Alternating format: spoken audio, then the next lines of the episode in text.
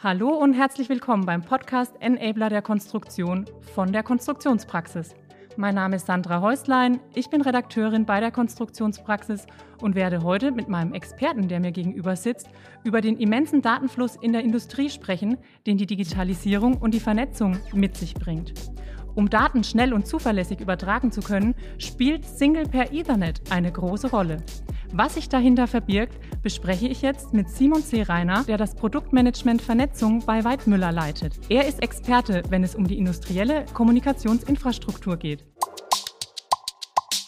Ja, hallo Herr Seereiner, schön, dass Sie da sind. Ähm, wir wollen heute über das äh, prominente Thema Single Pair Ethernet mhm. in der Industrie sprechen. Da wird im Moment ein ganz großer Hype drum gemacht. Und ähm, wenn ich Sie als Experten schon da habe, frage ich Sie doch direkt mal, was ist denn Single Pair Ethernet überhaupt?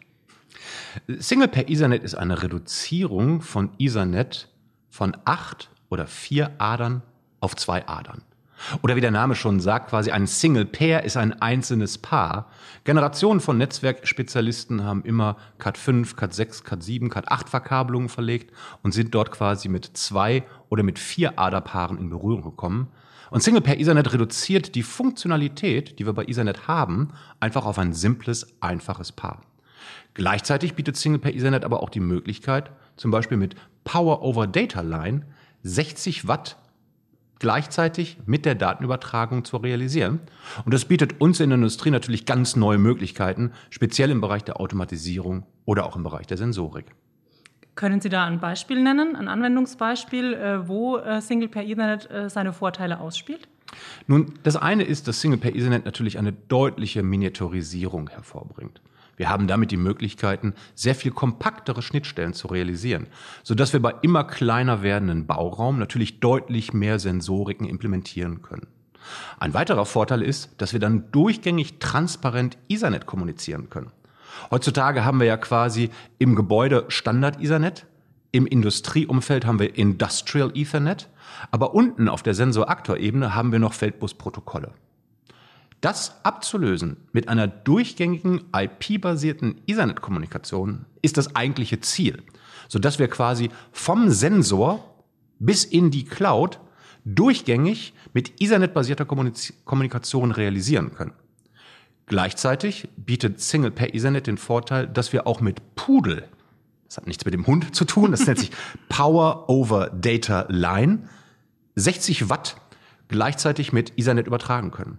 Das gibt natürlich für Sensorikhersteller ganz neue Möglichkeiten, intelligente Sensoren aufzubauen, die sowohl mit Daten als auch mit Energie bei einer sehr kompakten kleinen Schnittstelle versorgt werden können. Mhm. Wenn das so viele Vorteile bringt, Single Pair Ethernet in der Industrie, warum ist es dann noch lange nicht flächendeckend angekommen? Nun, die Technologie ist sehr jung. Mhm. Sie kommt eigentlich aus dem Automobil. Dort hatte man vor Jahren das Problem des immer stärker wachsenden Anspruches an Vernetzung innerhalb des Autos. Gerade zum Beispiel bei autonomen Fahren müssen Sie hunderte von Kameras, Abstands-, Radar-, Sensoriken in ein Bordnetzwerk des Automobils einbinden. Da zur damaligen Zeit das Bordnetzwerk schon ein Drittel der Kosten eines Automobils und auch das drittschwerste Komponente war, war die Notwendigkeit, eine neue Technologie zu entwickeln. Deswegen hat man damals 2012, 2013 die Grundpfeiler für die Single-Pair-Ethernet-Technologie von der Standardisierung her gelegt. So wurden zum Beispiel im IEEE 802.3, das ist also das Gremium, was quasi die Standards für die Ethernet-Verkabelung weltweit definiert, bereits 2016 die Norm für die 100 Mbit oder auch die Gigabit-Übertragung mit Single-Pair-Ethernet verabschiedet. Das Problem, was in der Automobilindustrie mit Single-Pair-Ethernet gelöst wurde, nämlich deutlich mehr Sensoriken in ein Netzwerk einbinden, hat die Industrie genauso. Nun gibt es diesen Standard innerhalb des Automobilbaus und deswegen ist es so interessant für die Industrie, diesen Standard auch in ihre Bereiche der Anwendungsfelder hinein zu adaptieren, um damit die Problematiken der zunehmenden Sensoriken und die Einbindung der Sensoriken in ein Netzwerk entsprechend zu lösen. Und welche Herausforderungen gibt es da noch zu meistern, bis der Einsatz in der Industrie erfolgen kann? Nun, zunächst einmal brauchen Sie definierte Standards. Äh, oder anders gesprochen, wenn Sie ein neues Gebiet erobern wollen, brauchen Sie erstmal eine Straße, auf der Sie fahren können. Die Straße ist in dem Fall die Infrastruktur. Und die bauen wir mit Kabeln, mit Steckverbindern, mit Switches, mit FIs und mit Sensoriken auf. Dazu sind wir gerade angetreten, gemeinsam mit zahlreichen Partnern in einem Technologiecluster, also einem Verbund von führenden Unternehmen aus dem Bereich der Chipherstellung, der Sensorik, der Kabel, der Steckverbinder, aber auch der Geräte sowie der Messtechnik, sich zusammenzutun, um diese Technologie als Grundlage, also als Straße oder als Infrastruktur aufzubauen.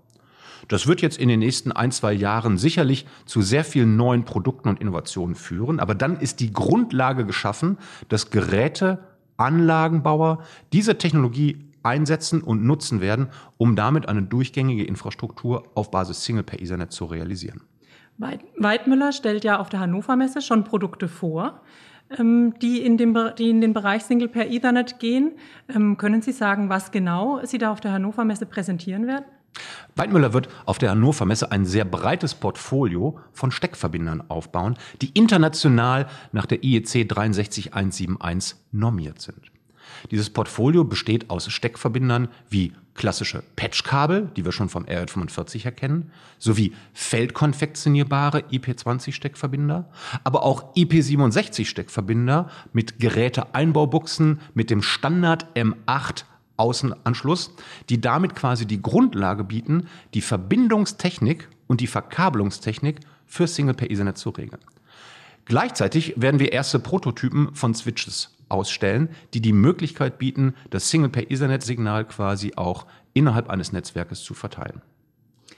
Single per Ethernet bietet also große äh, Vorteile in der Industrie. Schauen wir doch mal in die Glaskugel. Wie entwickelt sich denn die Technologie weiter? Was wird 2020 kommen? Nun, wir sind quasi gerade am Anfang der Technologiedefinition. Normalerweise gibt es ja in dem Produktlebenszyklus die Technologiedefinition, dann den Ramp-up einer Technologie, dann ist das eine erwachsene Technologie, die dann nach Jahren wieder abschwingt. Ich glaube, in den nächsten 25 Jahren werden wir das Zeitalter der Single-Per-Ethernet-Infrastruktur erleben. Ähnlich wie wir in den 70er, 80er Jahren mithilfe der analogen Schaltschrankverkabelung in den 90ern und in den Tausender Jahren die Feldbus-Dekade hatten, hatten wir in den letzten 10, 15 Jahren Industrial Ethernet gepaart mit Feldbussen, sodass wir glauben, die nächsten 10, 20 Jahre mit Hilfe von Single per Ethernet eine neuartige Infrastruktur zu schaffen, die auf Basis von zwei Adern basiert, um damit vom Sensor bis in die Cloud durchgängig auf IP-Netzen zu kommunizieren. Und zum Schluss noch eine persönliche Einschätzung von Ihnen. Wie übertragen wir denn nach der Dekade der Single per Ethernet Technologie unsere Daten in der Industrie? Wird Single per Ethernet dann immer noch eine Rolle spielen oder übertragen wir vielleicht sogar kontaktlos? Das ist eine sehr gute Frage. Ähm, kontaktlose Energieübertragung machen wir bei Waldmüller bereits auch schon, aber Sie sprechen sicherlich das Thema 5G an. Ähm, 5G hat sicherlich das Potenzial, einige Anwendungsfälle in der Industrie auch zu revolutionieren. Nur hat sich in den letzten Jahren gezeigt, dass sowohl 2G, 3G oder auch 4G keine wesentliche Änderung der Infrastruktur in der Industrie gebracht hat. Das heißt, ich glaube nicht, dass wir in 25 Jahren alles mit Hilfe von kontaktloser Daten- und Energieübertragung realisieren werden. Wir sind fest davon überzeugt, dass die drahtgebundene Übertragung von Daten, Signalen und Energie in den nächsten 25 Jahren weiterhin Bestand hat. Allerdings werden sich die Übertragungsraten, die Energieraten beziehungsweise auch die Steckgesichter entsprechend ändern. So ist zum Beispiel das Thema der DC-Energienetzwerke ein wesentliches Thema, um zum Beispiel Energie aus der Sonne gleich für die Industrie zu nutzen. Genauso ist Single per Ethernet ein Thema, was uns in den nächsten 25 Jahren sicherlich eine deutliche Vereinfachung der Anschlusstechnologie realisieren lässt, um damit entsprechend komplexe Netzwerke einfach aufzubauen und auch zu managen.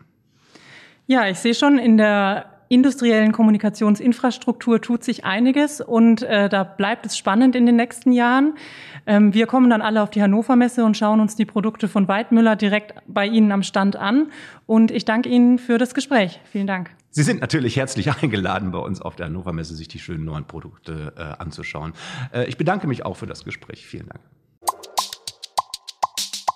Das Fachmagazin Konstruktionspraxis zeigt aktuelle Trends auf, vermittelt Grundlagenwissen und veröffentlicht Hintergrundberichte sowie Anwenderreportagen. Konstruktionspraxis. Alles, was der Konstrukteur braucht.